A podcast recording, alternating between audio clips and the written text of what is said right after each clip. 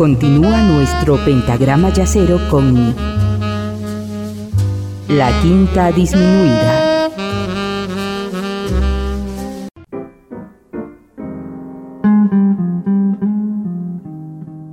Gracias por continuar y acompañarme en esta sesión de la quinta disminuida en la que estamos profundamente acariciados por las hermosas y mágicas canciones del gran compositor, arreglista, director, pianista y cantante Michel Legrand. En esta sesión no lo escucharemos, no lo escuchamos ni lo escucharemos tocar piano ni cantar. Eso podría ser en otro programa. En este estamos imbuidos de sus composiciones a cargo de otros intérpretes pero en esta segunda parte lo escucharemos como director, conductor y arreglista. Y la primera obra que quiero compartir con ustedes es el álbum titulado Le Guan Jazz, un juego de palabras que, que dice mucho. Es un disco único, extraordinario e irrepetible. Fue grabado en 1958 para el sello Philips y afortunadamente fue reeditado en el 2005.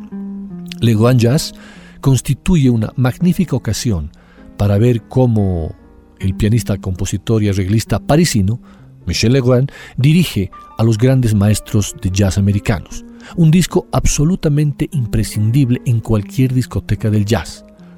A principios de junio de 1958, el compositor francés eh, llegó a Nueva York en una misión embriagadora. Apenas había comenzado a hacerse algo de nombre por sí mismo con la música de películas, y es cuando Legrand pretende reunir algunos de los nombres más importantes en el jazz y hacer que toquen sus interpretaciones no convencionales de canciones asociadas a momentos específicos de la historia de la música. Él escribió las cartas en tres semanas y pasó un tiempo acorralando a estrellas como Miles Davis, Dizzy Gillespie, John Coltrane y Ben Webster así como menos conocidos músicos jóvenes que llegaron a tener un impacto más tarde, trompetistas como Donald Byrd y Art Farmer y el saxofonista Phil Woods, entre otros. Exactamente cómo Legrand convenció a las luminarias no está claro. Una posibilidad es que, ya que sus otros conciertos en el momento incluyen la realización del crooner francés Maurice Chevalier, probablemente podría permitirse el lujo de pagar decentemente. Lo que importa es que reunió las tres bandas separadas, Dream Team, para grabar en tres días diferentes. Y se fue con uno de los más grandes, se fue con una de las más grandes sesiones de los All Star en la historia del jazz. Le Grand Jazz es la rara cumbre de titanes que se apasionan hasta el final. Estas disposiciones, estas, esta organización de músicos inspiran solos, big band, pero típicamente nada reflexivo ni expansivo. A partir de un tratamiento de cambios en la, en la métrica de Fats Waller, en el tema de Gitterful Waltz, Legrand eh, reimagina temas eh, también de la época primaria del jazz, por ejemplo el Wild Man Blues de Louis Armstrong, y lo vuelve más bien medio bebop. En cada paso se rinde homenaje a las formas melódicas originales, pero las coloca en marcos modernos y diferentes. Nubes cuenta con cuatro trombones tocando acordes eh, influenciados por el estilo de Stravinsky. Y Una noche en Tunisia insufla el tema original una fanfarria de varias capas. Pero dejémonos de palabras y compruébenlo ustedes, ustedes mismos y ustedes mismas, en este maravilloso tema que les comenté que se llama Wild Man Blues.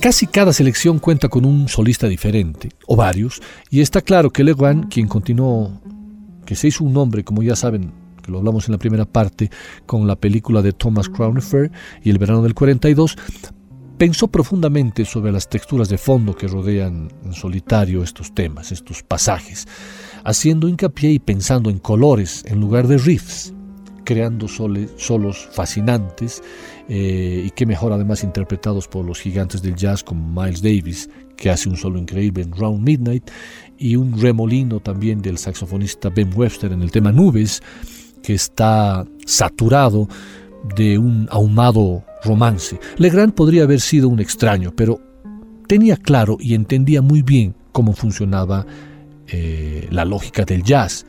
Y por eso es que su estado de ánimo en ese momento pudo ser tan poderoso y poder hacer estos arreglos eh, maravillosos. Vamos a escuchar el tema Django.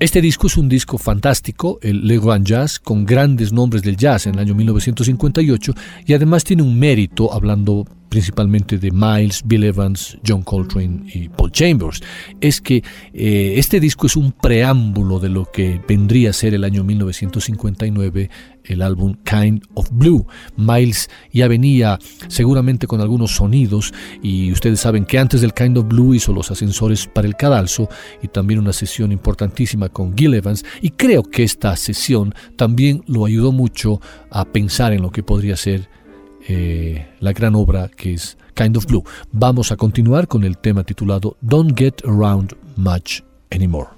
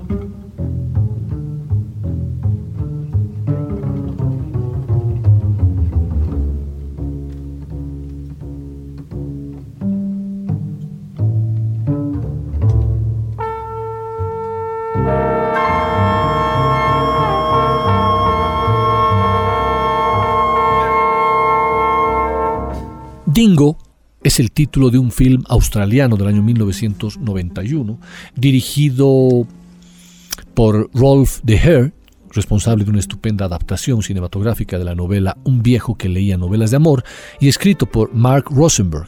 El largometraje llevó mucho tiempo olvidado, llenándose de polvo en el depósito de alguna productora, de no ser por la participación de Miles Davis. El trompetista no solo compuso e interpretó la banda sonora en colaboración con Michel Legrand, sino que también interpretó un personaje, a un veterano yacero llamado Billy Cross. La película no tuvo apenas repercusión, pero la participación del Príncipe de la Oscuridad basta para asegurar su inmortalidad. De hecho, en los afiches distribuidos en la época y en los, diseños utilizados para su edición en DVD, y lo mismo ocurrirá con otros futuros formatos, el nombre de Miles Davis aparece hasta dos veces como actor y autor de la banda sonora y siempre con letras más grandes que las reservadas al director Rolf de Heer. Es evidente cuál era y sigue siendo el atractivo del film. Dingo es también el título de la banda sonora editada por el sello Warner, eh, con una selección de la música que se escucha y es inevitable que haya eclipsado en popularidad al largometraje. El primer tema de este soundtrack que he seleccionado para compartir con ustedes tiene por título Concert on the Runway, que comienza con la profunda y ronca voz de Miles presentándose como el protagonista del film, Billy Cross. But I don't think I've ever had the pleasure of visiting Puna Flat. My name's Billy Cross. If you don't mind, we'd like to play something for you.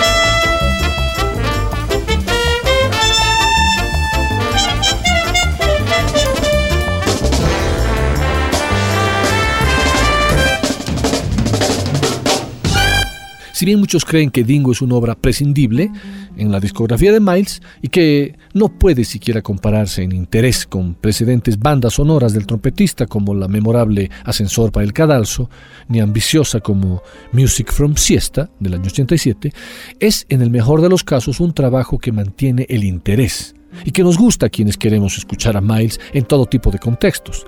Para los tradicionalistas es un respiro poder escuchar a Miles en un esquema diferente de lo que estaba haciendo eh, eléctricamente en los años 80. De hecho, durante la primera escucha uno se sorprende con un jazz swingante y hardbopero que no era característico en esos años. Por otra parte, Davis ni siquiera es el protagonista ni en el film ni en la banda sonora. A menudo es el trompetista Chuck Findlay quien se encarga de los solos del personaje principal, interpretado por Colin Frills, el joven músico que viaja a París para conocer a su ídolo, eh, Miles Davis, Billy Cross, quien acapara la atención del oyente. Sin embargo, en los temas que he elegido, el trompetista es Miles, como en este suave y asordinado tema, nunca mejor titulado como The Dream.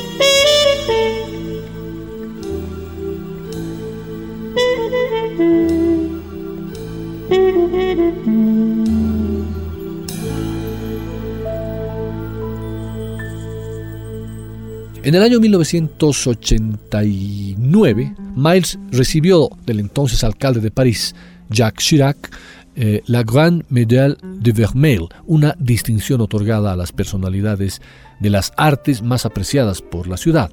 Al año siguiente, Miles volvió a Francia para su proyecto que estamos escuchando, titulado Dingo. En la película del director holandés Rolf de Heer, actuó casi casi de sí mismo, Tuvo el papel de un trompetista, como ya lo saben, Billy Cross, al que un fanático del jazz va a buscar en los clubs de París. De nuevo, David sintió que la ciudad era suya.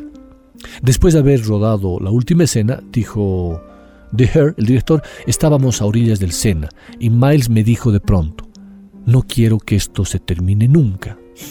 Como ya les dije, la banda sonora de la película estuvo a cargo de Davis en asociación con Michel Legrand, quien viajó a Los Ángeles en marzo de 1990 para grabar el disco. Después de tres días en esa ciudad americana, Legrand se sentía algo preocupado, ya que al cabo de, de, todos estos días, de esos tres días que les dije, no habían escrito ni una sola nota sobre el papel. ya que Miles y Michelle gastaron su tiempo bebiendo, comiendo y escuchando música.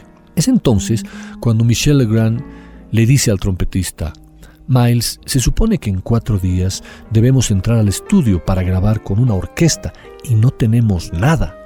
A lo que Miles respondió, no te preocupes, sigamos disfrutando el momento. Llevado a veces por la desidia de la consagración, Miles Davis hacía lo que le daba la gana, y esa vez no quiso hacer nada. Legrand tuvo que tomar el mando. Pasó tres días escribiendo la música para Dingo y cuando llegó el momento, Miles Davis apareció y tocó. También lo que le dio la gana. Ni una sola nota de lo que Legrand había escrito. Fue todo improvisado, como un maestro, como es el jazz. Fue el último disco completo que Davis grabó en, en un estudio. Cerramos esta parte dedicada a ese álbum con una jam session en la que interactúan el trompetista, en la trompeta Miles Davis y Chuck Findlay y el alumno y el maestro.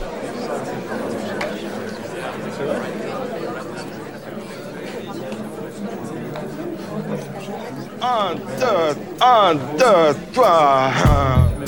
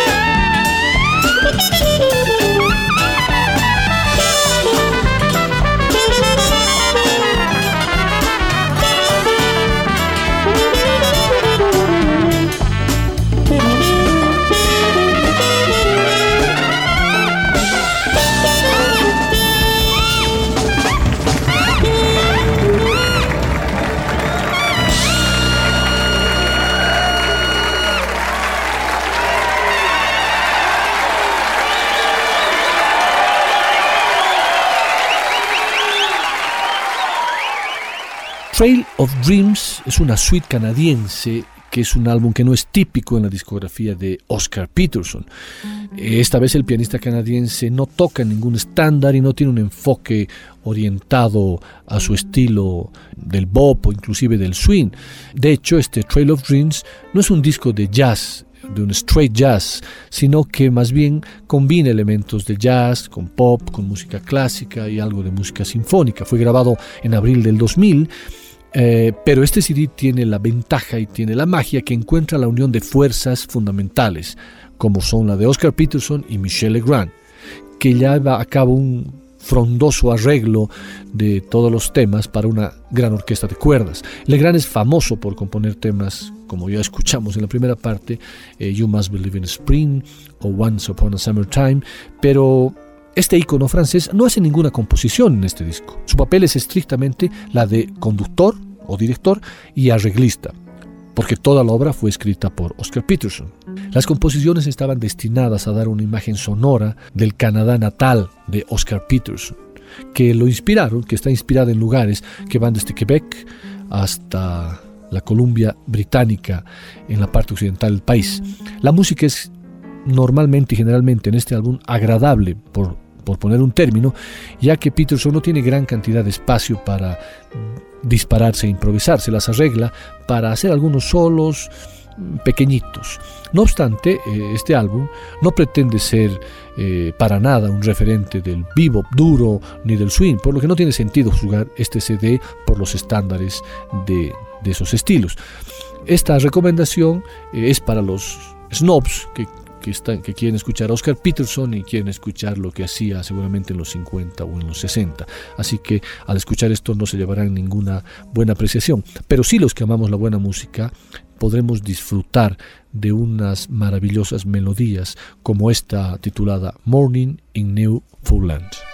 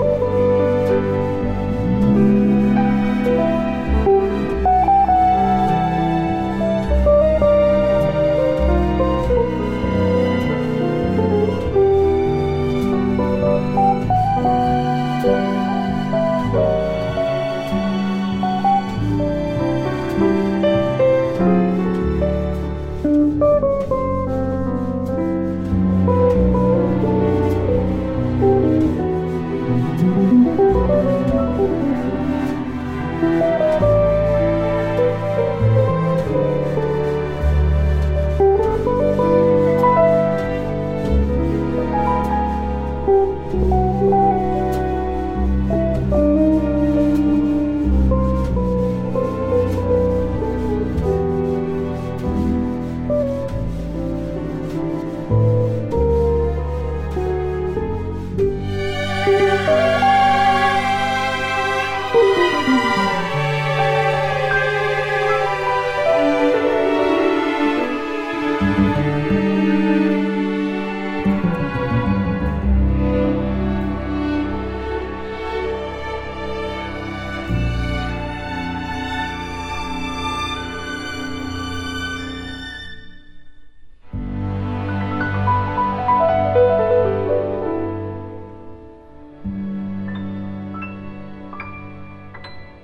Ambos músicos maduros, eh, Oscar Peterson y Michel Legrand, el momento de grabar este álbum, parece que vuelven a sus fuentes originales de inspiración musical. Podemos recordar como lo hizo uh, David Sánchez con Melaza, o también Danilo Pérez lo hizo con Patria, o inclusive Gonzalo Rubalcaba hizo con su álbum Antiguo, que vuelven a sus orígenes de sus países.